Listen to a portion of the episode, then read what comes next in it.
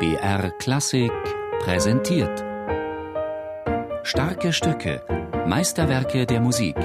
Immer samstags um 17 Uhr auf BR Klassik.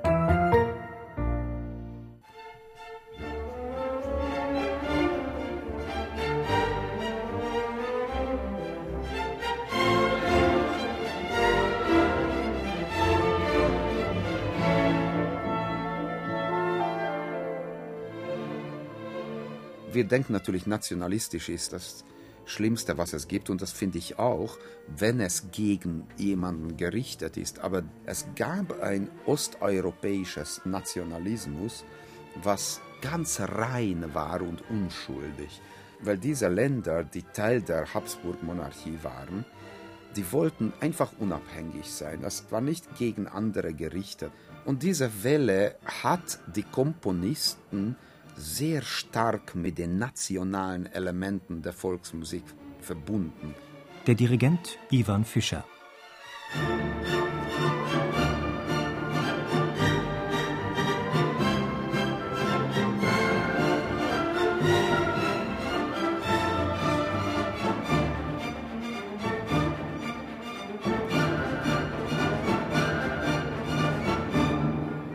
Der dritte Satz aus Dvořáks siebter Symphonie ist ein Volkstanz, ein Furiant, mitreißend und voll verhaltener Leidenschaft. Jeder Böhme ein Musikant, heißt ein altes Sprichwort, und Antonin Dvořák scheint der Beweis zu sein für die urwüchsige Musikalität der Tschechen. Der Sohn eines Dorfmetzgers lernt als Junge nicht nur, wie man Schafe und Ochsen kauft, schlachtet und fachgerecht abhäutet, sondern auch, wie man Geige spielt. Sofort fiedelt er in der Dorfkapelle mit, er arbeitet sich hoch als Orchesterbratscher und wird zu einem der berühmtesten Komponisten seiner Zeit. Dvorak, der Erzmusikant, unreflektiert, gefühlvoll und immer sprudelnd vor Melodien. So haben ihn schon die Zeitgenossen gesehen.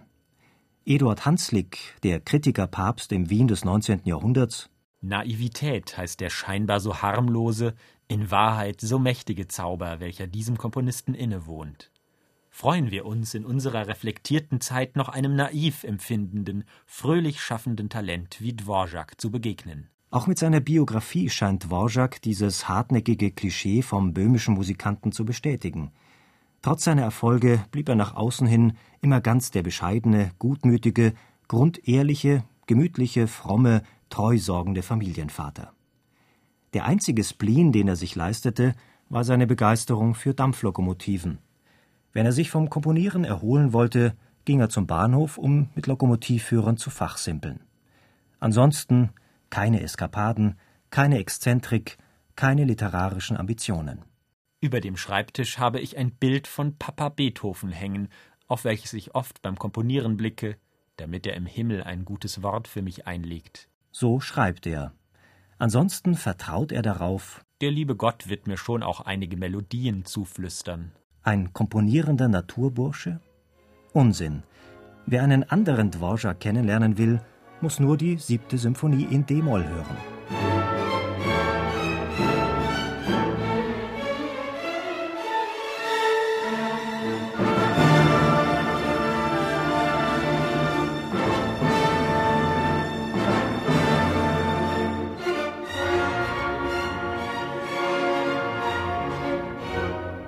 Herb und melancholisch wirkt diese Musik, dabei kompakt und streng. Keine überflüssige Note gibt es hier, jedes Motiv wird durchgearbeitet, jede Nebenstimme hat etwas zu sagen. Keine Frage, das ist keine gemütliche Schrammelmusik aus der böhmischen Dorfschenke, sondern hochkonzentrierte Symphonik aus dem Geist von Beethoven und Brahms. Für Ivan Fischer ist es ganz einfach Dvořáks beste Symphonie, Neue Welt hin oder her reich, es ist eine reiche Symphonie. Also die siebte Symphonie geht wirklich durch viel Qual, aber so eine Vielfalt von Emotionen und Charakters, Dunkelheit und dann gemütlich und etwas ganz Joviales plötzlich und also ich finde das eine sehr, sehr reiche und trotzdem eine schöne Struktur. Naiv ist diese Musik ganz und gar nicht, aber inspiriert in jeder Note. Der Dvorak ist entweder traurig, dann lustig, dann wild, dann wieder gemütlich und das ist dann voll so.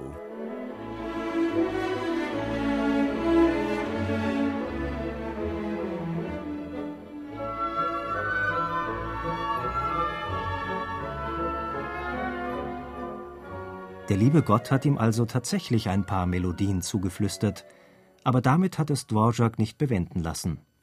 Seinen Schülern schärft er ein: Einen schönen Gedanken zu haben, ist nichts Besonderes. Der Einfall kommt von selbst, und wenn er schön ist, dann ist das nicht das Verdienst des Menschen.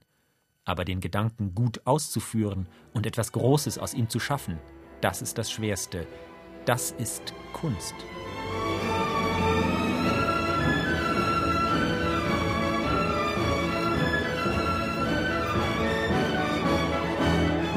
Tatsächlich wollte Dvorak mit seiner siebten Symphonie beweisen, dass er weit mehr zu bieten hat als stimmungsvolles Lokalkolorit.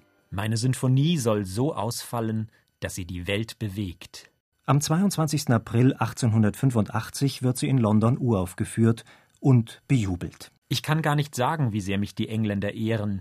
Überall wird über mich geschrieben und man sagt, ich sei der Löwe der heurigen Musiksaison in London. Dvoraks Wirkung war von Anfang an international. Die Briten, die Amerikaner, vor allem aber die Deutschen und Österreicher verstanden seine Musik unmittelbar. Denn ihr Geheimnis ist nicht die angebliche Naivität des böhmischen Erzmusikanten, sondern eine gelungene Mischung, eine gewagte Synthese.